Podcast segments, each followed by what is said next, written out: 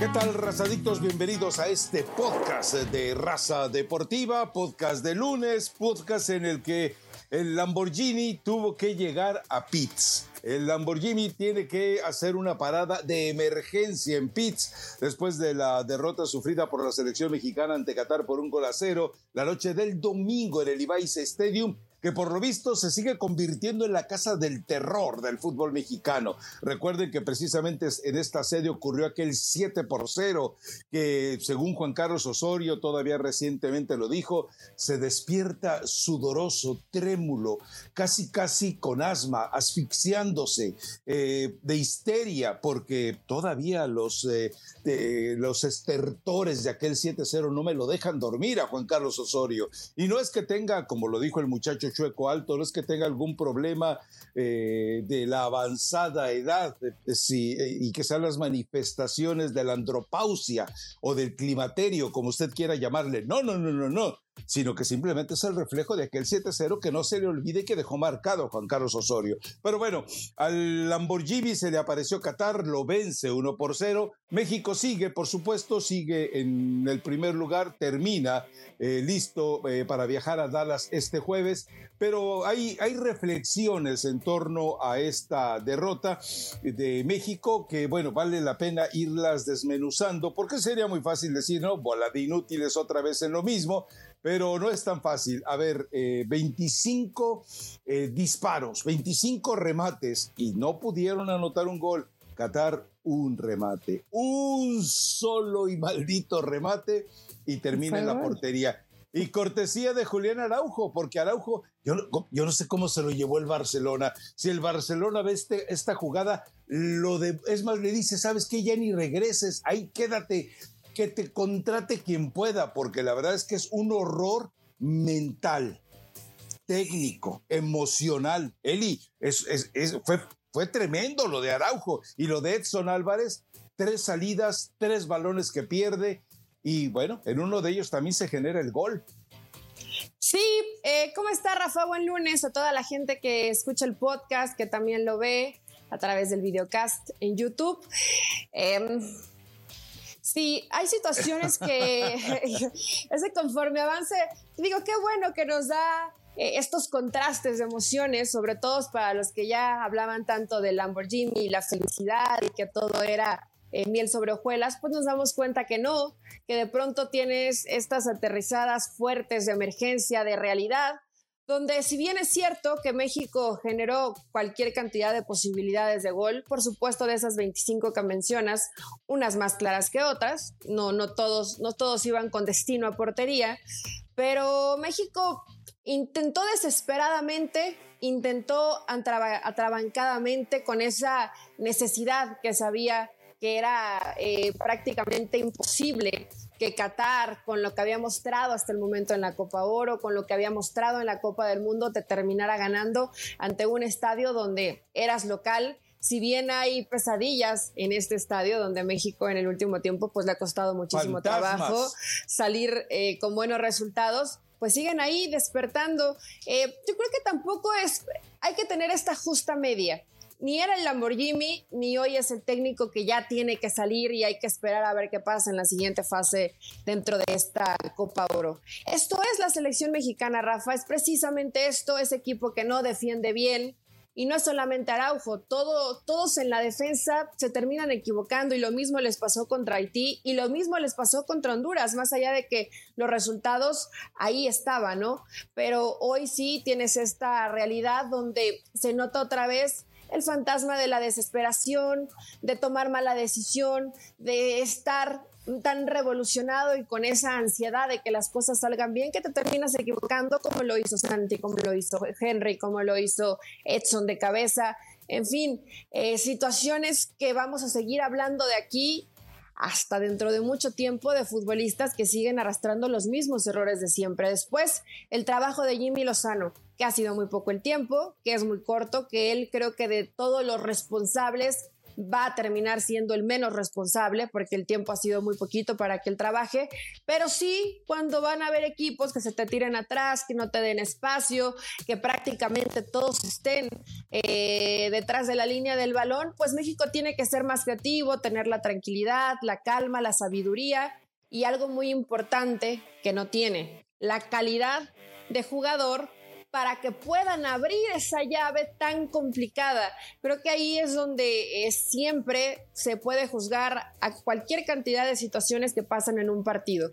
Pero cuando al futbolista le falta ese talento para buscar, porque mira, yo he hablado últimamente muy mal de, muy mal de Laines y ayer terminan callando la boca porque fue futbolista que entró y entendió que tenía que hacer algo distinto, que buscar en el espacio muy corto, quitarse rivales, pero fue el único que lo entendió de pronto ves que dan un pase, creo que fue Antuna, iba, iba ingresando Antuna y le quiere dar un pase a Laines entre cuatro jugadores, Rafa, es que no hay que ser demasiado científico del fútbol para darte cuenta que estos jugadores siguen arrastrando esas situaciones de mala toma de decisiones y por supuesto de falta de calidad. Esto es el nivel de la selección mexicana y creo que cada vez nos tenemos que dar cuenta que sea el entrenador que sea, a esta selección sí le falta talento, a algunos le faltará madurez y mejorar en la toma de decisión, pero sea Jimmy, sea Almada, sea Almeida o el que pongas, ponle el apellido que tú quieras. Eh, yo creo que esta selección no te va a dar mucho más, este grupo de futbolistas, de lo que hemos visto hasta el momento. No te va a dar mucho más, esa es una realidad. Ese es tu nivel y tienes que tratar colectivamente mejorar un poco hasta lo que hemos visto, ¿no? Y en este partido contra Qatar, otra vez te encuentras con tu realidad. Equipos que se te cierran, falta ese jugador distinto para poder abrirlo. A ver, eh, decir que este es el nivel eh, tope también me parece un poco injusto. Eh, lo que yo creo es que hay una situación emocional en la que hay que trabajar con el futbolista. Es decir, cuando tú ves a Santi Jiménez que en el partido anterior te resuelve con un dechado de técnica y de, temperamento el gol ante Haití, que es cierto, el partido ya parecía resuelto, eh, y de repente en este encuentro tiene las posibilidades de hacer goles de manera más sencilla, es decir, goles de, remate que era, vamos, Chicharito los hubiera marcado todos, para marcar, eh, para establecer una, una referencia y una diferencia. Pero bueno, Chicharito no está y no va a estar, gracias a Dios. Pero a lo que voy es, eh, Santi Jiménez, no te puedes explicar cómo jugadas de ese tipo la resuelve con comodidad en el fútbol de Holanda. Ayer se lo preguntábamos a Jimmy, ¿será la camiseta? ¿Será el entorno? Él creía que cuando le pregunté el entorno me refería al estadio. No, no es el estadio, es el entorno invisible de la selección mexicana. Es el entorno invisible que sabes que te va a tragar si fallas esas oportunidades de gol. Y, yo creo que eventualmente no está, eh, es decir, ni el nivel de México es este que vimos ante Qatar, ni el nivel de México es el que se creía por parte de muchos que era el visto ante Honduras y Haití. No, es decir, eh, como lo establecías tú, hay que encontrar un punto medio para poder tener una referencia clara. Ahora, eh, con lo que habíamos visto antes, se creía que México tenía posibilidades de llegar a la final. Con lo que se vio ante Qatar, ya crecen las dudas. Es cierto, Charlie Rodríguez pasó desapercibido. Realmente fue un jugador que nunca lo vimos eh, eh, nutrir dentro de las funciones que él tiene en la cancha. Lo de Edson Álvarez fue tan lamentable ayer cuando te quedaba claro que era un jugador que tenía que ser una apuesta necesaria en el equipo. O sea, eh, ¿sabes qué me acordé? Me acordé de la eh, situación de lo que platicaba Diego Coca. Hay jugadores que abandonan al equipo para querer ser héroes individuales. Y eso le pasó a Edson Álvarez. Carlos Queiroz decía, nosotros leíamos los momentos de desesperación y frustración cuando vimos que México estaba desesperado y frustrado porque no podía ganar un partido que creía que debía ir ganando, empezaron a generar errores. Y lo de Queiroz es totalmente cierto. Y lo vimos en el caso eh, precisamente de Edson Álvarez. Lo de Araujo es, es, realmente de risa, ¿no? Ahora, Henry también tiene oportunidades y las falla. Eh, Israel Reyes tuvo una, Edson Álvarez tuvo por lo menos dos, Charlie tuvo una. O sea, si vamos sumando toda esa serie de situaciones, cuando tú, cuando tú tienes 25 posibilidades de remates, que si lo comparas con la época de Coca y del Tata Martino, es abrumador. Y recordemos algo, el Tata y Coca jugaron y, jugaban en esta misma zona, en esta misma zona menesterosa, miserable, tercermundista de la CONCACAF. Entonces, eh, creo que esta selección, y hablando de la juventud que tú mencionabas, no está tan condenable el problema es que esta selección no tiene tiempo porque debe de ganar la Copa Oro, así está establecido. Eh, eh, vamos, es parte de las promesas eh, no expresadas por parte de Juan Carlos Rodríguez de los jugadores y de Jimmy Lozano. Y es una selección que además se le viene el reto de Copa América y es una selección que el, el bosque está precisamente en 2026 y ahí debe de ir. Pero eh, sí, son situaciones, el caso de Raúl Jiménez y el de Santi Jiménez los veo tan parecidos, Eli. Raúl Jiménez con una facilidad asombrosa te convertía goles antes de la lesión eh, eh, con el Wolverhampton. Y Santi Jiménez, este tipo de remates, ¿cuántos ha marcado así? dentro del fútbol de, de, Países Bajos, pero esta vez las echó para afuera. ahora también hay que reconocer que el portero tuvo una jornada memorable. Se está convirtiendo en un hábito que los porteros adversarios se conviertan en los protagonistas, pero es, eh, yo siento que el trabajo, y por eso la pregunta se la hacía yo a Jimmy, es, no es una situación de enseñarlos a patear la pelota, son tipos que están educados para saber golpear el balón. Pero acá arriba emocionalmente, en la cabecita, en las neuronas, en, esa parte del cerebro. Aquí sí le creo a Juan Carlos Osorio que, el, que ya es una teoría totalmente eh, desechada, pero en el caso de los mexicanos uno no sabe eh, esa teoría del cerebro reptiliano, es decir, ¿qué haces, cómo reaccionas cuando te ves asusado, cuando te ves acosado, cuando te ves en peligro? Y eso, ese cerebro reptiliano, pues a estos no les funciona porque los ratoncitos no tienen cerebro reptiliano. Pero yo creo que eh, si con esta semana de trabajo que va a tener Jimmy Lozano antes del partido del sábado en Dallas, habrá que ver todavía con quién le, puede servir eh, para trabajar esto. Yo tengo muchas dudas y estas eh, te las cuento rápido. Tengo muchas dudas sobre cómo trabaja el cuerpo técnico de Jimmy Lozano porque él es muy persistente en que cuando habla de trabajo con el grupo, no habla del trabajo por él solo, como la mayoría de los entrenadores, habla de un trabajo generalizado.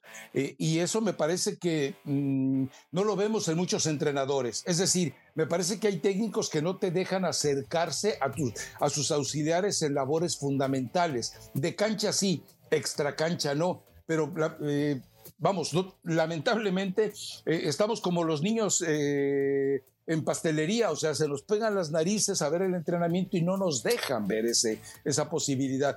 Eh, voy a intentar algo hoy, espero que más al rato pueda hacerlo. Otras veces lo hicimos con Javier Aguirre, con Manolo Lapuente, era otro tipo de manejo de la selección. Les decía, ¿sabes qué? Danos tres horas con él o sea, grabadoras apagadas, libretas cerradas, teléfonos apagados. Eh, y, cuando platicas con, te digo, lo hicimos con La Puente y lo hicimos con Aguirre. Y lamentablemente en un par de ocasiones sí nos salió, no faltó el traidor que tenía que hacer un fotógrafo tomando fotos dentro de esa pequeña reunión. Y esas cosas arruinan pero esos acercamientos, yo tuve varios con Osorio, te ayudan a entender el trabajo del entrenador. Eh, vamos, yo lo voy a sugerir se acepta eh, Jimmy o se acepta a la gente de medios, eh, es eso, o sea, juntas a, un grupo, no a todos si quieres, pero a un grupo que de todas maneras no son tantos, apagas grabadoras, no permites que fotógrafos, productores ni nadie más entre y ah, charlas, charlas y cosas que se deben de quedar ahí. Lo que se queda en estas, lo que se dice en estas reuniones, ahí se queda. Eso te ayuda a entender muchas cosas y te ayuda también a vislumbrar si el entrenador está en un estado de, demencia, eh, eh, de, ilusionismo o está pisando realmente con terreno firme. Ya te platicaré más adelante si esto prospera o no. Sí, es una, es una gran idea. Yo creo que antes había un poquito de pronto más libertad, Rafa, pero a lo mejor cuando se acercan y el entrenador sabe que es importante que, que, también lo pueda transmitir a través de los medios, que ustedes son los ojos para todos los que no estamos ahí en el día a día de la selección. Sería un ejercicio muy interesante. Te digo algo, estoy, acá no se puede, estoy con la boca abierta. Yo pensé que ibas a llegar a reventar, a decir que esta selección está podrida, que esta selección ya no da para más, que esta selección, ¿cómo podías perder Me confundes. contra el peor anfitrión que fue Qatar en la pasada Copa del me Mundo? Me confundes. Pero qué bonito, Rafa, o sea, me, me gusta esta versión, hasta me caes bien, hasta hoy que es lunes, que casi siempre uno llega cansado del fin de semana, hasta hoy me caes bien. Eh, Nada más esto cuando te digo de, del tope de algunos jugadores que, que lo han alcanzado. Eh, yo creo que el partido de ayer porque esto no lo, esto no lo dije, no fue malo por parte de los jugadores mexicanos. Por eso te hablo que, que este es el top. O sea, el partido de ayer no fue malo, generaste, intentaste, pero después a lo mejor nos queremos poner muy exquisitos en las formas que a ti eso te encanta. Ustedes. Eh, que a ti eso te encanta. Eh, el querer pedir un poco más, si analizas a lo mejor los últimos, bueno, en realidad fueron 40 minutos porque se terminan agregando 10, México intentó, pero sin idea, con desesperación. Eh, el de te, empujo, me estorbas, e intento mandar la pelota a ver quién la puede cabecear, cuando fue muy claro, eh, la forma en cómo Qatar peleaba por arriba los balones era ridícula. Y, todo, y la, mayoría de las veces la ganó México, lamentablemente no la, no la pudo mandar al fondo de la red, pero había situaciones el jugador mexicano por desesperación, yo me imagino que hay una desesperación interna, no entiende y no sabe leer lo, lo, que está pasando en los partidos. Porque si México hubiera tenido la calma, Rafa, hubiera hecho el gol. Es que no hay un líder. Yo estoy segura que hubiera hecho el gol porque estabas encima, porque los tenías todos atrás, porque había desesperación, porque sabían que si les empataban, Qatar quedaba fuera de, de la siguiente fase porque había ganado Honduras. Entonces, con todo este escenario, con 10 minutos aparte en el agregado, México yo creo que sí hubiera caído el gol, pero esa forma de nublarte, esa desesperación, esa mala toma de decisiones no pasó ayer contra Qatar. Ha pasado ya desde hace mucho tiempo con la selección mexicana. Ha pasado ya desde hace mucho tiempo. Entonces, tiene hoy un muy buen tiempo de trabajo, Jimmy, que si no estoy mal es de aquí el jueves y ya este próximo jueves estarán viajando para su siguiente, para su siguiente compromiso. Entonces, por lo menos tienes cuatro días para un trabajo que sería muy interesante ver de qué forma va a mejorar yo creo que Jimmy va a regresar mucho al cuadro que estuvo utilizando al primero porque hizo cambios y evidentemente pues no le terminan funcionando desde el resultado. Que eran necesarios, ¿no? Sí, eran necesarios, y él lo explica bien, ¿no? Tenemos que cuidar lesiones, amarillas, pensar ya en, el siguiente partido. México, eh, más allá de, del prestigio y del orgullo, pues no se jugaba cualquier otra cosa ante, ante Qatar pero Rafa, una triangulación, una pared, llegar un poco por dentro, que se asocien los futbolistas, ¿cuándo? ¿Cuándo? ¿En, qué momento va a llegar esto? Yo sé que hoy es muy, muy acelerado y muy precipitado para pedirle eso a Jimmy. Por eso yo digo, lo va a hacer el entrenador, lo va a intentar, le va a tratar de dar argumentos al futbolista, pero cuando el futbolista tiene que ejecutar y marcar diferencia, pues lamentablemente, y, ojalá y me equivoque y, nos calla la boca a mí y a muchos, falta calidad en la selección mexicana. Falta. No sé si ah, sea el tope. Obvio. No sé, no sé si sea el tope, porque... Ah, no, pues brujo. ¿Matar a Santiago Jiménez por lo que hizo ayer? ¿Te parecería justo?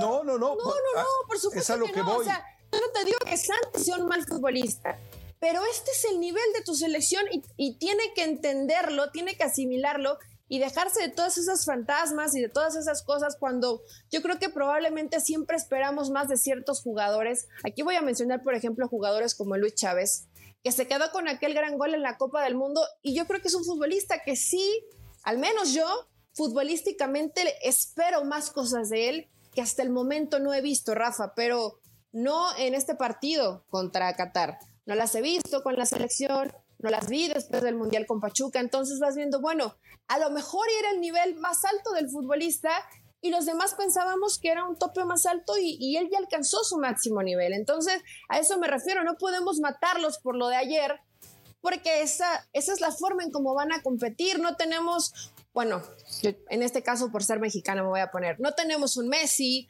y ponle cualquier, bueno, no tenemos un Quiñones, ¿no? Si tuvieras un Quiñones, dices, bueno, con tres o cuatro jugadores distintos, se va a competir un poco mejor del entrenador que sea no los tienes, tienes que apegarte única y exclusivamente a un equipo que esté concentradito, que sea guerrero, que sea ordenado y que por ahí algunos se anime, un poquito de Laines, a lo mejor un poquito del Chucky, un poquito si es que Vega se recupera bien físicamente y no tienes más. O sea, es así, ¿eh? Y no tienes más. A ver, aquí hay, hay escenarios. Tú, tú, dices, ¿por qué no hay asociaciones? Eh, de repente no es un problema de, mm, ¿cómo te diré? De la capacidad técnica para crear esas asociaciones.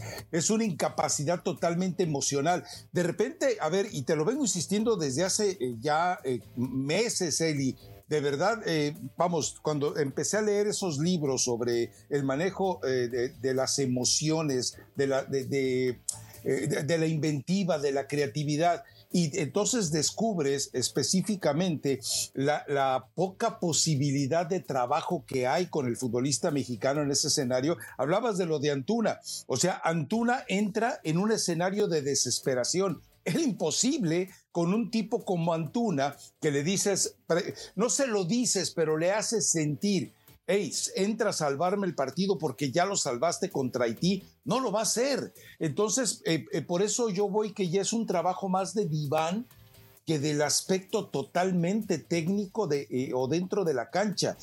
Porque eventualmente, a ver, tú, tú, establecías lo de generar con base en sociedades. Cuando tú ves el partido in situ en la cancha, que tienes una dimensión más clara, que además es una cancha muy angosta, eh, recordemos que es una cancha estrictamente de fútbol americano y que además te cuento que para los medios es, es, es tremendamente complicado poder ver completo el partido. Eh, eh, eso te dejaba en claro que Qatar, con la forma en la que se atrincheró después del gol, eh, lo, lo dijo bien el Jimmy, este partido podía haber durado 10 minutos más y no hubiéramos podido marcar el gol, eh, porque esa es la realidad. Eh, rescatar estos jugadores va a ser muy complicado, porque recordemos algo, después regresan a sus clubes y de repente el jugador mexicano, incapaz de guardar en algún almacén de la memoria, esto es lo que quiere la selección y esto es lo que me pide mi técnico, le cuesta trabajo ese tipo de reencuentros y le cuesta mucho trabajo eh, eh, reconfigurar lo que tiene que hacer dentro de la selección. Pero eh, por eso insisto, lo, del jugador mexicano no es de calidad técnica, lo del jugador mexicano es de calidad mental, de calidad emocional y que eso, pues, no sé si un psicólogo pueda conseguirlo, espero que no vayan a llamar a Diego Dreyfus para solucionarlos lo de cada uno. ¿Cómo se llamaba el que estaba con Osorio y Manol? Y, Manolo Ibarrondo, imagina la, gran, farsa aquella de que cada bellota es un sauce y tú, jugador pequeño, puede, no sean ridículos. Eh, eh, yo, ya les advertí, incluso a Nelly Simón, creo que por eso la tengo silenciada, porque no es posible que le diera retweet a todo lo de Manuel Ibarrondo, no, por favor, o sea, eh, no saben distinguir un charlatán eh, de alguien que tiene una filosofía genuina de vida por vida de Dios. Pero bueno, dejemos eso de lado. Eh, lo que se viene ahora es, trabajan hasta el jueves. Eh, el, jueves van a hacer trabajo por la mañana, viajan el mismo jueves, van a trabajar el viernes, el sábado se van a dedicar mucho a lo de los videos. recordemos que cuando uno dice videos, no es que agarren y enciendan la videocasetera y, y, no, no, no, o sea, estamos hablando de que ya con los diversos programas que hay de, de video, estás yendo a situaciones más reales de adoctrinamiento del jugador. O sea, ya no es eh, parar la videocasetera y decirle, mira, aquí, aquí, aquí. No, ya eh, hay escenarios en los cuales graficas de manera muy puntual un video. Hay tres, cuatro, cinco, diez programas sobre eso y al jugador lo puedes educar mejor si el jugador quiere. Eh, si el jugador es atento, porque, porque, escuchamos a Jimmy en una, en una frase que, que es muy reveladora. Él decía en la rueda de prensa previa a este partido, decía, eh, trabajamos esto en video. Si atendieron o sea, si estuvieron eh, totalmente atentos y concentrados en el video, lo van a poder hacer en la cancha. Yo ya he platicado historias, o sea, eh, partido México-Estados Unidos en el Estadio Azteca, les dice Manuel Puente, vean este video, luego regreso y platicamos sobre él. Y voltea a Cuauhtémoc Blanco, ya se fue el pelón, venga, vámonos. O sea, ¿cómo pues? Eh, la otra vez en el Estadio Jalisco también, igual en la sala dejan el video ahí puesto ya se fue, ya se fue, venga, vámonos. O sea, ¿cómo puedes trabajar con esa irresponsabilidad del jugador? lo puedes hacer más interactivo, Rafa, a lo mejor. Hoy es más interactivo. Dentro, del análisis del video, a ver, ¿por qué te equivocaste aquí? ¿Qué crees que tenías que hacer? Y al jugar, si no, si no haces esa forma y solo los pones o los dejas, ahí los dejo viendo un video, yo creo, si uno puso atención, te diría que, que es demasiado. Pero dentro de lo que a ti te gusta descifrar de los códigos del Jimmy y percibir lo que dicen, porque además seguramente tú que estuviste en la cancha es muy distinto a lo que nosotros podemos llegar a ver en, en la televisión. Por eso a lo mejor hoy llegaste con ese positivismo contagiador que, que me agrada. No, no, no, que me agrada. Que me agrada. No, no, no, no. Es que no soy positivo. El, realismo a veces puede parecer tan engañoso que parece ser un positivismo. No, no, no, no, no. No soy positivo, soy realista. Eso es lo que está ocurriendo. ahora, si me dices, está más cerca de una decepción que de un éxito, a mí me parece que con la falta de trabajo está más cerca de una decepción, porque si viste Jamaica, lo de Jamaica es realmente eh, eh, esplendoroso. Estados Unidos, ahí me parece que... Estados Unidos me parece que, que todavía no es eh, el nivel del que, del que mostró, por ejemplo, en la Liga de las Naciones, que sí, le pisoteó a México. Pero, pero perdón, o sea, sigue con tu discurso. No, pero ok, perfecto, vas el, vas el vaso medio lleno. Cuando dices el Jimmy, porque sí es cierto, ayer lo dijo y, no le puse demasiada atención en esa parte, aunque hubiera agregado más minutos, no hubiera entrado el gol. Esto que te dice Jimmy es lo mismo, lo mismo que pensaba el jugador en la cancha. Y cuando el jugador piensa eso en la cancha, cuando el jugador piensa eso, por eso no se da, Rafa. O sea, cuando estás hablando del aspecto mental y que ya no sabes si llevar a un brujo, a un psicólogo, a un psiquiatra, eh, a un influencer, a un youtuber, llévenle al que quieran. O sea, eso ya es cuestión de cómo lo tienen que arreglar los directivos de la selección mexicana o el mismo entrenador y su cuerpo técnico. Pero si si el entrenador lo piensa, imagínate lo que piensa el jugador ya que se acabe, ¿no? Porque el gol no va a entrar y a por más que lo intentemos y va a llegar completamente con el arco de frente y la va a fallar porque lo que piensa el entrenador es lo que está pensando el jugador. Entonces, si hay debilidad mental, hay debilidad mental en Jimmy Lozano, o sea, ¿tú crees que si Jimmy no creía a sus jugadores con la capacidad de poderle marcar un gol a Qatar, eso lo transmites. Yo sí creo que eso lo transmites desde la banca. Si tú crees que tu equipo no va a ser capaz, el jugador percibe esa incapacidad y lo vimos en la cancha, porque la forma en que fallaban ayer eh, no diría que, es ridícula, porque a veces pasa y hay partidos así de jodidos, los hay, y, no te sabes explicar futbolísticamente por qué pasa. Pero después de esta palabra de Jimmy, digo, bueno, si así lo veía el Jimmy, quiere decir que así lo veían los jugadores, también por la falta de liderazgo, que ya hemos hablado aquí cualquier cantidad de veces. Sí, tú no tienes un jugador en la cancha que te le ponga calma. Y cuando, eh, a ver, ¿a qué edad, lo hemos platicado tantas veces, a qué edad el jugador mexicano encuentra la madurez? Pues para mí los, los, mejores ejemplos son Oribe Peralta y Jimmy Lozano, perdón, y, eh, Oribe Peralta y Henry Martín. Y, el resto, o sea, los que maduran jóvenes a, golpes de, de, o a golpes de, fe en sí mismos son Hugo, Rafa Márquez y Chicharito. Pero el resto, el, resto envejece. Andrés Guardado, ¿cuándo se mostró como jugador maduro? Cuando, se, cuando el Sevilla... Eh, le dijo, el Valencia le dijo, ¿sabes qué? Para nosotros ya no existes, vete al Leverkusen y el Leverkusen le dijo, pues para mí tampoco existes, ya no...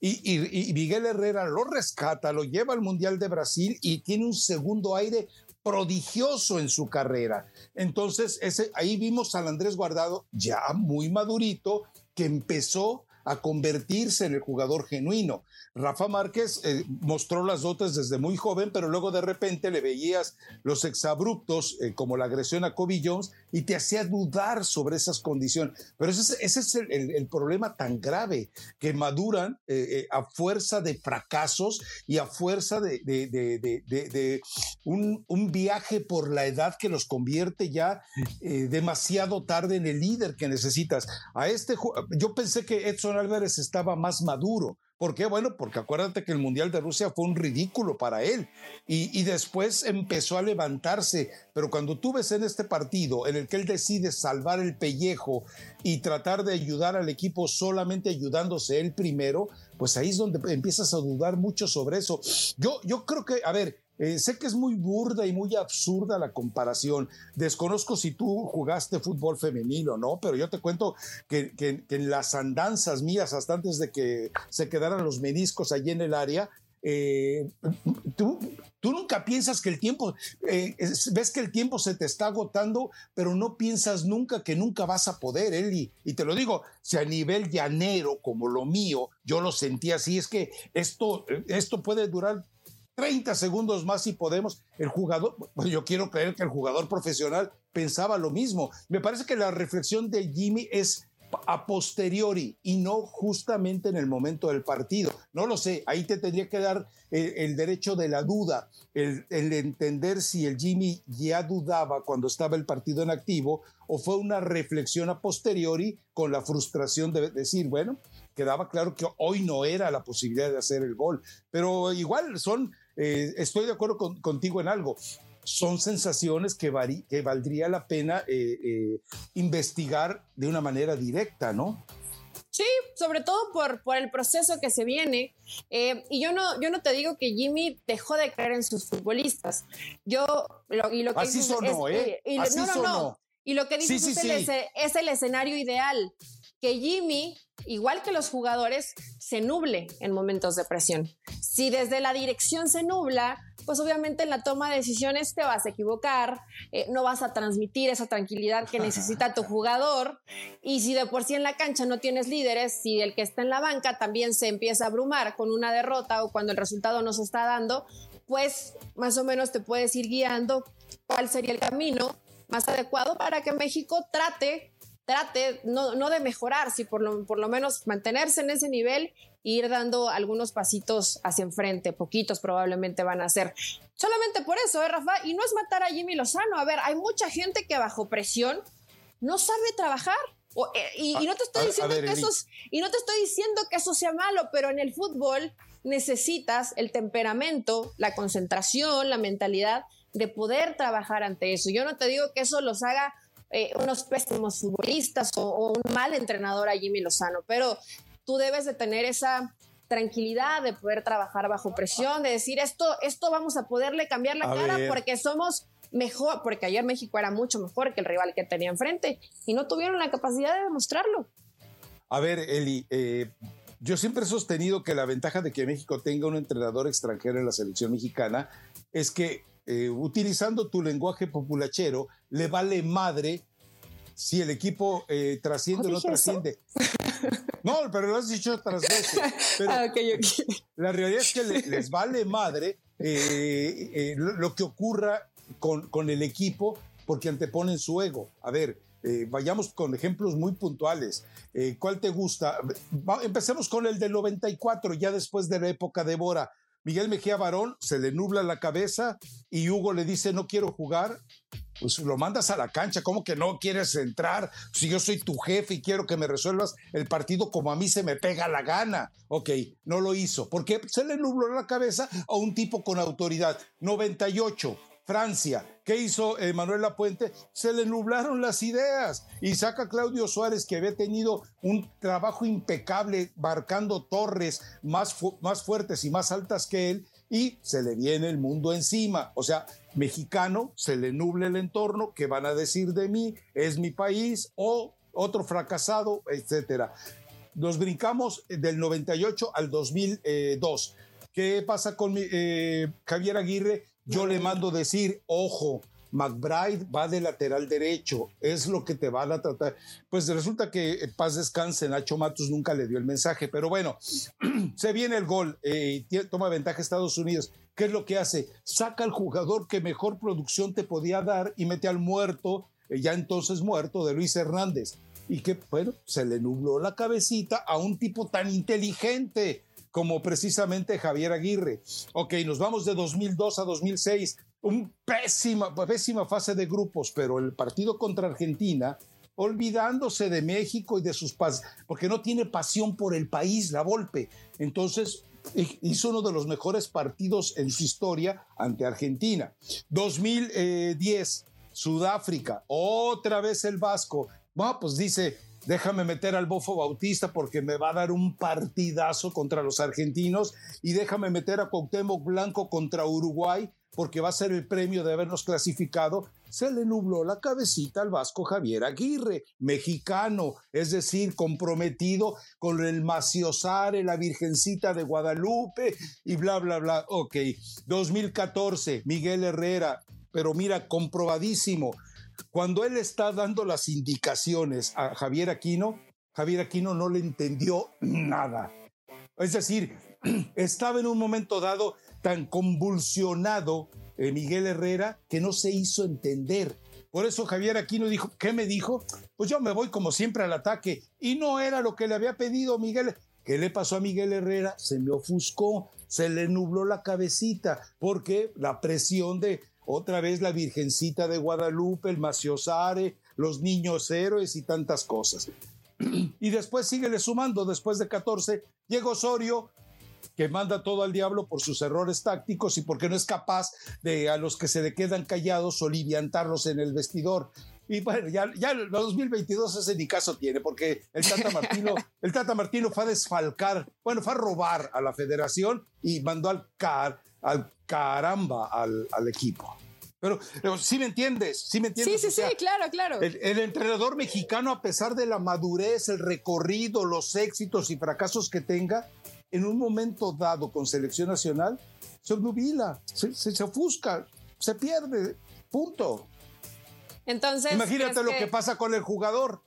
Claro, por, digo, entiendo eso del, del, entrenador que dice, ¿cómo? Estoy, estoy representando a mi país y, y, la situación se está complicando.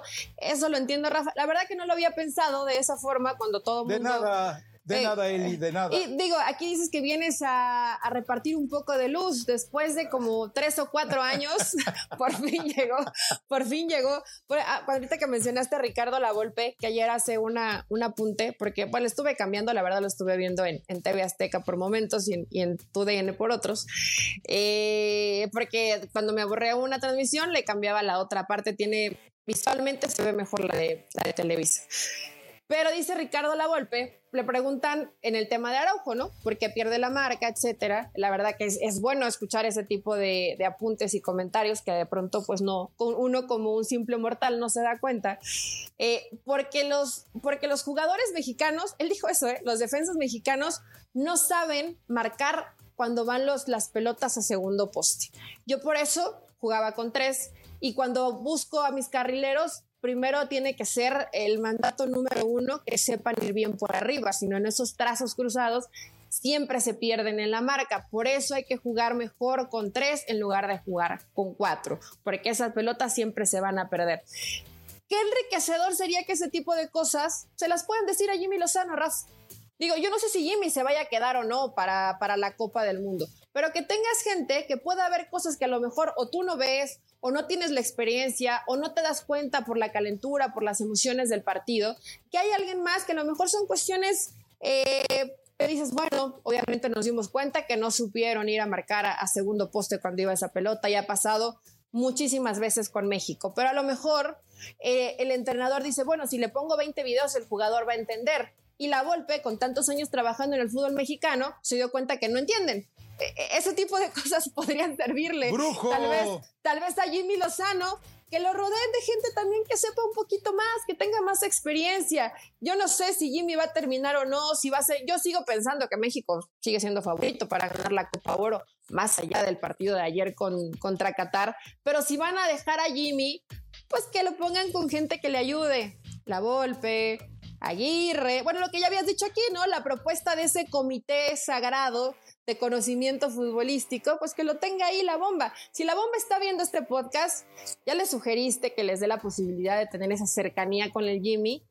Y esto de un grupo reconocido de gente que ya tenga más experiencia que el entrenador que llegue en turno o una, un punto de vista distinto, a lo mejor con la misma experiencia, le va a hacer mucho bien, le va a hacer mucho bien. Y si después, y si después eh, vas a ver el partido, Rafa, en repetición, te recomiendo más donde estaba Ricardo La Lavuelta porque tuvo varios apuntes muy interesantes de fútbol. No sé cuál, eh, acuérdate que la grabación que yo tengo pues debe ser la de tu DN, porque... Es eh, en mi casa, que no es tu casa. Ni quiero, gracias. Llega la de tu DN versión, déjame ver, Sí, versión Estados Unidos. En la versión Estados Unidos creo que estaban eh, José Luis González, José Luis López Salido, estaba Paco Villa, que me dio un gusto enorme poder verlo, eh, Kikín Fonseca y Osvaldo Sánchez. O sea, pues, normalmente no hay mucho. No, no. O sea, ah, me quedo con la narración de Paco, la narración de José Luis y, los malos chistes de los otros.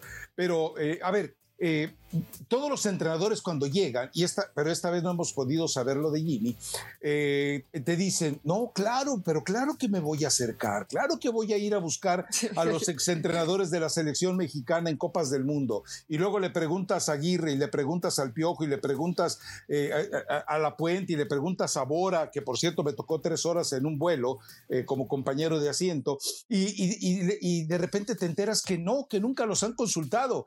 Entonces, eh, a ver, eh, eh, entiendo que también hay soberbia del entrenador, va a decir, este tipo sabe más que yo, y también ojo con algo, porque te cuento de muy buena fuente que también cuando, por ejemplo, la Volpe, cuando empieza a platicar contigo, sí te arroja material ilustrativo, pero luego de repente le pega un carrerón el ego que parece Checo Pérez en, en la última carrera y dices tú, ah, caray, o sea, te estoy preguntando de una generalidad útil de fútbol y tú me sales, es que yo cuando es, y yo, ahí, ya entonces dejas de, interesarte en lo que te dice la Volpe. O sea, entendamos algo, el, entrenador, el, entrenador es reacio a hablar con alguien que sabes que eh, públicamente te puede soltar un discurso, pero en la intimidad ya es otro personaje. Yo sí creería que Jimmy le convendría hablar con el Piojo, le convendría hablar con la Volpe, eh, con, un, botón como aquel que tenía Caro Guillén en juego cruzado, es decir, cállese, ahora sí, contésteme la pregunta, eh, que lo reseteara en pocas palabras, pues, pero, pero sí sería útil. Se lo voy a preguntar, ¿sabes qué? Le voy a decir, oye, eh, todo lo que tú no conoces, hay gente que ya lo sufrió, hay gente con cicatrices más grandes que las tuyas que evidentemente te puede ayudar. No les creas todo, porque eso es fundamental en este tema. Ningún entrenador le puede creer todo a otro. Ahora, eh, lo que nos está demostrando todo esto es que lo que dijo Matías Almeida en Argentina, eso de tengo que trabajar y explicarle tres veces a los mexicanos porque son tres veces más brutos que el resto de los futbolistas, es cierto, es puntualmente, no lo dijo así, o sea, le estoy agregando de mi cosecha, pero, este, pero, pero, es cierto, ah, tantito nomás, tantito. Tú nunca haces eso, Rafa. Tienes razón, ¿no? Y, y no está mal. Habrá gente que con un poco más de paciencia, eh, insistiendo, viendo, practicando eh, una y otra vez y otra vez, entienda mejor las cosas y hay gente que lo puede agarrar tal vez a la primera. Tampoco es malo y no es, tú le agregaste lo de brutos, no es para que seas bruto, cada quien puede adquirir el conocimiento de una manera distinta y a lo mejor al jugador mexicano pues necesita un poco más de explicación y de insistencia en ciertas cosas. Tienes razón. Pero, pero va, a ser, va a ser interesante que, que el Jimmy pueda rodearse de gente que realmente le ayude. Porque mira, no, no es porque tengas ni, ni ser el más soberbio ni ser el más humilde, pero sí dijo en la conferencia que su ego era muy chiquito, ¿no? ¿Sí lo dijo o no lo dijo? Sí, No, sí lo dijo. Sí lo dijo. Mi ego es así de chiquito. Sí, y, y, no, no está mal ser humilde, Rafa, pero es, es difícil cuando quieres mandar un mensaje, cada quien lo va a obtener de diferente forma. Yo estaba con cuatro personas cuando escuché eso y dijo, mira qué, mira qué tipo tan, tan achicado, tan apocado, tan... Ay, ¡Nombres! Eh, ¡Nombres! No, no, no, no. No, sí, sí, nada, sí, Nada que tenga que ver con trascendencia de fútbol. Otros dijeron, mira qué buena onda el chavo, a pesar de que no quería, ahorita sí va a aceptar, podría aceptar ser el auxiliar de algún otro entrenador. O sea, cuando te vas a enviar un mensaje, te lo digo porque eso, más allá de lo, que importa a la gente, lo que, lo que importa, de, lo que digas tú, lo que diga yo, no, no interesa, no trasciende. Pero si el jugador lo percibe así, como de, oh, mira, mira mi entrenador diciendo que, que, es así chiquito, que no le importa. Bueno, eh, hay que tener mucho cuidado en ciertas palabras, sobre todo cuando estás en una conferencia, para que el jugador no se vaya a confundir. Pero, eh, pero bueno, Rafa, Hoy me gustó, me gustó este, lo disfruté tanto este podcast que no llegas de odioso, odioso, insoportable, creyéndote el dueño de la verdad absoluta. Muy bonito. Por eso la gente, la gente se enoja en los comentarios y tiene razón. Hoy yo creo que va a haber comentarios muy positivos. Por cierto, quiero hacer el apunte otra vez, que me dio mucha risa, pero vi varios mensajes que decían que tú y yo tuviéramos un hijo y dije, ¿Qué, le, pasa a la gente? Que, ¿Qué le pasa a la gente que nos está viendo tranquilos? Para empezar, ya Rafa podría ser como mi abuelito, punto número uno. Ah, dicen, es tranquila, que, eh, tranquila. es que nos caen muy bien, deberían tener un hijo. Me causó mucha risa, Rafa, tenía que decirlo. Tenía que decirlo porque me dio mucha risa. Saludos a la gente que puso eso en los comentarios de YouTube. Ay, ay, ay, ay, ay, Bueno, en fin. gracias. En fin, seguiremos. Me imagino que vas a estar hasta el jueves con la selección y harías el viaje el mismo jueves. El jueves. Sí, eh, mandé, eh, mandé eh, pregunté hace rato qué van a hacer hoy, porque también, a ver, si me iba a la ciudad de Dallas, pues evidentemente, ¿qué iba a hacer ahí? Nada, o sea, no son muchos días. Además va a estar con tormentas eléctricas, o sea, ni siquiera salir a algún lado. Y aquí por lo menos a ver si en un acto de, de, limosna deciden abrirnos las puertas hoy, mañana, pasado, y por lo menos ahí observas, ves, eh, te, da una, posibilidad de, escribir algo. Tengo entendido que además están viendo la posibilidad de, conceder entrevistas. Eh, entonces, eh, yo sé que es complicado cuando tú vas solamente en el tono de, como quien dice, de prensa escrita, ¿no? Entonces allí, pero bueno, igual buscaremos alguna posibilidad de acercamiento. Eh, yo tengo un, ganchito ahí que vamos a ver si podemos utilizarlo. Pero eh, sí, e, ese es el, el escenario que se viene en esos momentos. Y no, espérame, a ver, es que no es que eh, yo me siento como Almeida contigo, por eso a veces explico las cosas tres veces. Cálmate. gracias, gracias Rafa Almeida por venir y explicar las cosas tantas veces. Eh, pero bueno, hay que... Liga MX. Liga MX, ¿la viste? No, me imagino que no la viste, ¿o sí? Eh, vi, a ver, vi el partido de Atlas y vi el partido del América. Eh, pero nada más, o sea, eh, eh, realmente los demás me enteré de los marcadores, lo de Cruz Azul es muy triste, pero lo de Pumas, a ver, le sigue metiendo jugadores Bragarnik y Uriel Pérez a, Pumas, aunque muchos inocentes digan, es que Bragarnik ya no es el, representante de, de Mohamed, y entonces los jugadores que llegaron, que dirige él, ¿Cómo los mete? Pues es lo mismo, insisto, Bragarnik, Pérez y seis empresas le pertenecen a él, son prestanombres, entiéndanlo, brutos, pero bueno, en fin, pero eh, creo que el mejor partido debe ser el de esta noche, ¿no? O el que te llena un poquito más de, de, ilusión. Sí queríamos ver al América, por supuesto que queríamos ver al América, pero entendíamos que era un, era un equipo totalmente debilitado, pero ojo con algo, este equipo debilitado y todo, el Tan Ortiz en condiciones similares lo hizo que se viera con más personalidad que lo que vimos con este América de Jardine. Creo que no viste el partido de Rayados. No lo viste, ¿verdad? El de Rayados. No lo viste. el de Rayados. Eh, Rayados, eh, Rayados San Luis. Jugó mucho mejor, jugó mucho mejor San Luis, pero y fallaron un penal mucho mejor San Luis, terminó empatado el partido. Fíjate, yo dije, no, pues ya con Tan Ortiz, con este Rayados, va a, meter el acelerador y va a golear nada más para que veas que no todo era culpa de Bocetich. Ya tendrás tiempo para ver la Liga Mexicana y darte un poquito más de idea. El partido de Cholos Fumas fue un partido muy entretenido porque hubo muchos goles, pero fue plagado de errores. Termina ganando eh, Pumas 3 por 2. Eh, que el partido de América, pues es que Jardine quiso hacerla como de el salvador de las fuerzas básicas, donde además Juárez lo estaba dominando, lo tenía encima, faltaban como 15 minutos, hace cambios y se le cae a pedazos del equipo y le termina eh, dando la vuelta. Tenía, tienes esas seis ausencias, hasta cierto punto sabías que el escenario iba a ser difícil. El Tan Ortiz con plantel completo y con unos meses más de trabajo. Eh, el arranque del, torneo pasado, creo que no pudo ganar hasta por ahí de la fecha 4 o 5 contra Mazatlán. O sea, también le costó el arranque del torneo al América. Ya con plantel completo va a ser algo distinto, pero al menos Creo que si América perdió este partido fue porque el entrenador se equivocó, Rafael, ¿eh? se equivocó en los cambios. Entonces, eh, hay que ir viendo cómo, cómo va adaptándose el brasileño al América y me imagino que hoy presentarán a Quiñones porque ya ayer llegó a Ciudad de México, me imagino que tendrá que hacer exámenes, exámenes médicos, etcétera, y ya estar lo más pronto posible para poder jugar con, con este América, ¿no? Que América completo, más Quiñones, pues tendría que ser muy mal entrenador Jardine para que le vaya mal. A ver, eh, eh, me platicaban el caso de Quiñones, gente que ha estado muy cerca, eh, que, el tipo es relativamente disciplinado, pero que arriba, en la cabecita, de repente tiene pierde, pierde, piso totalmente, o sea, se siente el ombligo del universo, el, el hombre pluscuamperfecto que no merece el fútbol mexicano.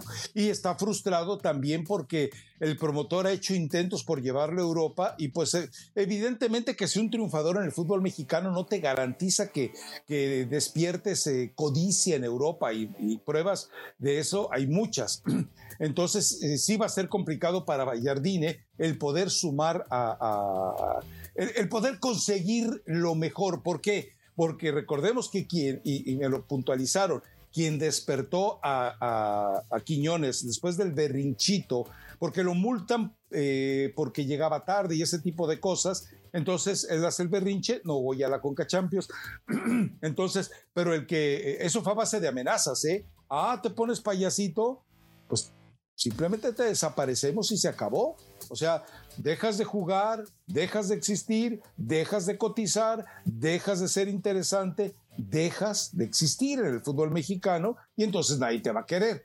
Y por el contrario, bajo esas presiones vimos la mejor expresión de, Quiñones. El de San Luis no lo vi. Resulta que eh, eh, se armó una chorcha, estaban ahí eh, en el momento, a ver, en los escenarios extra pantalla, eh, hay una fluidez eh, hermosa, lo voy a llamar así, de, grupo. A ver, estaba el Pepón, estaba Nachito de Nación ESPN, bueno, ya no existe, perdón, de ahora o nunca, de, estaba Hércules Gómez, estaba, que ya me aclaró, no, tú no me trataste amable, me dijiste, eres un petardo, por eso falla los penaltis. Y también pues, reconoció que sí, que los 11 goles que marcó después, pues me los debe a mí, pero bueno, de, nada, Hércules. Estaba eh, José del Valle, Hernán Pereira, ¿quién más estaba por ahí? No quiero que se me olvide nadie. a, lo mejor puede estar José, a José ya lo mencioné, ¿Mauricio no estaba? Eh, sí, Mauricio, por eso, Mauricio Pedrosa, Hércules Gómez, eh, estaban, estaban todos seis y se armó una plática tan, tan, tan sabrosa eh, y todo el mundo estaba, bueno, relajándose, eh, obviamente, con la... Eh, bebí, yo pues me tomé dos cervezas sin alcohol y se me subieron, imagínate nada más, quién sé cómo se llama la marca, pero no tienen alcohol. no, y andaba pero happy. Y este, pero no vimos el partido de San Luis, a pesar de que Mauricio sí estaba muy metido en el juego de San Luis. Es un hipócrita, ya sabemos que le va a la América, pero por eso no lo vimos. Pero fíjate que ese tipo de convivencias son tan, tan, tan agradables que eh, realmente debería, eh, a lo mejor lo estoy metiendo en, camisa de once varas, pero debía de no de forzarlas, de favorecerlas la misma empresa, ¿no? Porque de repente se dio de manera tan natural y, y todo el mundo se olvidó de que pertenecíamos eh, a, a, una misma empresa para decidir pertenecer a una misma familia. Que bueno, disfuncional, mendiga familia disfuncional. Como todas las familias, Rafa, no, no pasa nada, hay, hay problemas, Mira, hay para que te des una idea, para que te des una idea, estábamos, si, si, hubiéramos estado hablando del transbordador Challenger y su forma en que caducó, Pereira sacaba Argentina. Si estábamos hablando de física cuántica, que no podemos, Pereira sacaba a Argentina. O sea, espérate, o sea, hasta que le dije, a ver, mira, la primera estrella. ya, Le dije, la primera estrella manchada por el maletín, la segunda estrella, manchada porque no fueron al antidopaje en tiempos en que Diego ya daba positivo. Y la tercera estrella, manchada por el arbitraje. Entonces, tranquilito, ¿quieres? Tranquilito. Entonces ya como que se calmó. No, pero eh, te digo, fue, una muy buena charla, muy, disfrutable. ¿Falta alguien ahí en ese grupo? No, no. Hasta eso que eh, Hércules y Mauricio se discutieron con la cuenta, ¿eh? Ah, milagro, porque siempre dicen que debían comer. A Mauricio y Mike creo que le debían comidas, cenas, eh, que muy codos, que no invita nada, que qué bueno, Rafa, que se estén reportando y que se la estén pasando bastante bien. Lástima que no me incluyan, pero bueno, espero que en algún futuro... hay clases sociales. En un futuro no tan lejano, en algún momento se pueda... tengo una, eh, tengo una noticia. A, ver, dime. No, no le vayas a decir a nadie, pero escuché por ahí que la producción de Ahora o Nunca te va a agregar a su nómina.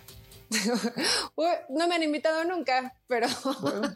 pero bueno, yo espero que en algún momento sea, sea la buena onda y me lleguen. Tienes admiradores, Eli, mira, el Chelis, eh, Pereira, Del Valle, Mauricio, Hércules, tienes a... Eh, te he hecho famosa, ya, los procesos de ah, catequización que vi, los procesos de catequización que vives conmigo te permiten. Y les dije, ¿sabes qué? Sácale lo raza, sácale lo pueblo, sácale el código postal para que tengas la mejor eh, eh, versión de Elizabeth Patiño. Pues eso lo, eso lo traemos a flor de piel, Rafa, ni cómo ocultarlo, aunque luego la gente se espanta un poco y me dice, no, tranquila, bueno, ah, ah, por cierto, lo que nos hicieron en TikTok de cuando dije mamados, gracias por hacerlo porque me hicieron reír muchísimo. Nos alegran la tarde y se toman su tiempo, así que muchas gracias. ¿Qué otro partido, Rafa, se me esté pasando de esta jornada? El Atlas Cruz Azul, Cruz Azul un desastre, pero desastre defensiva y ofensivamente no, no hay forma. Y el berrinche del Tuca. Eh, y el berrinche del Tuca porque la gente en el Jalisco no bajó a la conferencia de prensa. Yo no he bajado a la conferencia en el Estadio Jalisco, Rafa, pero los que estaban ahí dicen que en verdad te tardas mucho en bajar. Pero bueno, el, Tuca se enojó, dijo que ya no era tiempo de pandemia, que tenían que estar ahí, que si no, pues gracias. Y se levanta una buena forma de distraer el desastre que fue su equipo, porque fue un desastre con su azul. No, no está, eh, a ver, no es tan complicado, no, no es eh, bajar escalones como en el caso del estadio eh, el Azulgrana, pues. En el azul, en el azul a mí se me hacía, si era pesado. Sí, sí, sí. Yo me acuerdo una vez que entrevisté a quién fue, a Carlos Miloc, íbamos los dos subiendo y yo entrevistándolo. Don Carlos llegó como si nada. Yo llegué con la lengua arrastrando ahí por el piso, pero no, pero no es tan complicado, perdón, pero la sala de conferencia. Ahora, eh, estoy de acuerdo contigo, el Tuca dijo, mm, de aquí me agarro, o sea, eh, eh, de, esta me libro yo y seguramente lo van a multar, igual lo van a multar, pero bueno, se libró ya de, de rendir cuentas. Y sí, tenía razón para estar enojado, porque la verdad es que yo no le vi nada, nada coherente a Cruz Azul. No, no, no hubo, no hubo nada ni, ni, ni, en ofensiva ni en defensiva, pero te digo que fue un desastre y Atlas, eh, pues más o menos con, con las mismas formas, obviamente ya Obviamente ya sin Guiñones, buscando algunas situaciones a la contra. Sinociel. Eh, Sinociel, evidentemente, y sin Quiñones, pues sí sabes que le quitas eh, a ciertos jugadores que son importantes. Barbosa tampoco ya no está. Pero bueno, este Atlas intenta remar contra corriente y termina sacando un buen resultado. Creo que fue probablemente de, de lo mejorcito de la jornada. Rafa, no hubo demasiadas sorpresas.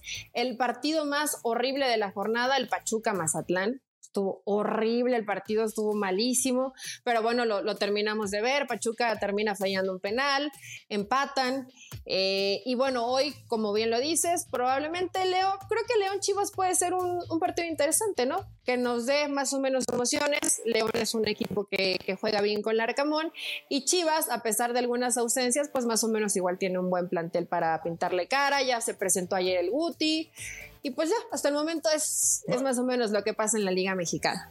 No le duele nada a Chivas, en realidad. O sea, ¿a quién perdió? Al Piojo Alvarado, pues fundamentalmente. Bueno, y saber, y Alexis está lastimado. O sea, no va a Pero Alexis, Alexis, sí, te, sí, te, platiqué, ¿no? Lo de lo que me dijo. Sí, sí me dijiste lo que te dijo Rafa. Entonces, sí. sí, realmente está muy, muy, muy, muy complicado, muy complicado, la verdad. Pero en fin, bueno, eh, nos vamos con la recomendación musical porque me parece que ya el productor tiene otros compromisos. Sí, la recomendación musical es de Grupo, Grupo Frontera y Peso Pluma se llama Tulum. No, Tulum. está bonita, Rafa. Está, bueno, ¿cómo está tu rodilla? ¿Puedes perrear o todavía no? ¿Ya está mejor? Eh, cuando llegué a Santa Clara me fui a Kaiser, me inyectaron cortisona, entonces... Eh, Se desinflamó. Eh, no, no estaba inflamada. Ya me dijo el doctor, no, pues dice, lo que pasa es que usted ya no tiene nada entre hueso y hueso. O sea, ya se lo gastó. Entonces ya me dijo que tiene que ser primero una, una prótesis en una rodilla, luego prótesis en la otra, pero, pero ayudó la cortisona con el dolor, pero el problema es que el, al día siguiente de que me pone inyección camino 11 mil pasos y terminé ese día en la noche, pero dolorido. Y ayer caminé 9.700 pasos, entonces también llegué. Pero bueno, ya hoy tengo un poquito de posibilidades de administrar un poco más el recorrido y seguramente eso me va a ayudar, ¿no? Pero ya, ya, ahí va, o sea, y ya el hecho de que te digan, ¿sabes qué? Pues hay que meterle cuchillo, pues dices tú, bueno, pues hay que... Lo que me dicen es que ya hoy eh, no es tan delicado como antes. O sea, dice, me dijo el doctor ahí Kaiser, dice, mm, aquí hacemos cada doctor tres operaciones de rodilla y una de pelvis, de prótesis, eh, cada día. Entonces, al día siguiente usted se va a su casa caminando y no tiene que andar dependiendo de nadie. Claro, no puede andar eh, acelerando pasos, bajando y subiendo escaleras. Pero entonces dije, bueno, pues a lo mejor ya llegó el momento de que, de que estrene rodillas, ¿no? Sí, porque si ya no tienes, si ya hay desgaste hueso con hueso, no sé ni cómo soportas el dolor. Pues, pero, eh, pero bueno. Te, juro algo. Eh, eh, por primera vez no terminaba una jornada de trabajo diciendo, mañana mando al caramba esto y me regreso a mi casa, me voy. No, por primera vez eh, ya eh, llegué, dije, ¿te duele? Sí, me duele, pero no tanto. Otro, hubo un par de días que te juro que llegué arrastrando y que decía yo, no, mañana, mañana aviso, ¿sabes qué? Ya no puedo, ya no, ya, ya no puedo, ya no debo. Pero no, este, creo que por lo menos, por lo menos yo sí llego a la final. El Jimmy no sé, pero yo sí llego. Bebé, tú fregándote la rodilla, pues es un buen ejemplo, Rafa, para los que luego se quejan o para el jugador que no, que no da el extra. Tú estás, dando el extra. Tú estás dando el extra ya sin cartílago, con las, con las rodillas desgastadas. Sin menisco. Que el, jugador, que el jugador entienda algo. Pero bueno, Rafa, es una canción bonita, ¿eh? a pesar de que es peso pluma y que no es lo más recomendable, la canción está linda. La canción no, no tiene malas palabras, puedes perrear suavemente. ¿Cómo se llama? Tulum. O sea, ¿es albur o es eh, eh, no, no, un homenaje a, eh, Es un homenaje a lo bonito que es Tulum, allá en Quintana Roo, pero también lo van utilizando como Tulum, tum, tum, como el ritmo de tu corazón. Medio payaso, no me hagas caso, pero vayan y escúchenla. vayan este, a escucharla y nosotros ah. nos, escuchamos el viernes. Va. Chao. Ah, me dolió más que mi rodilla. Vai.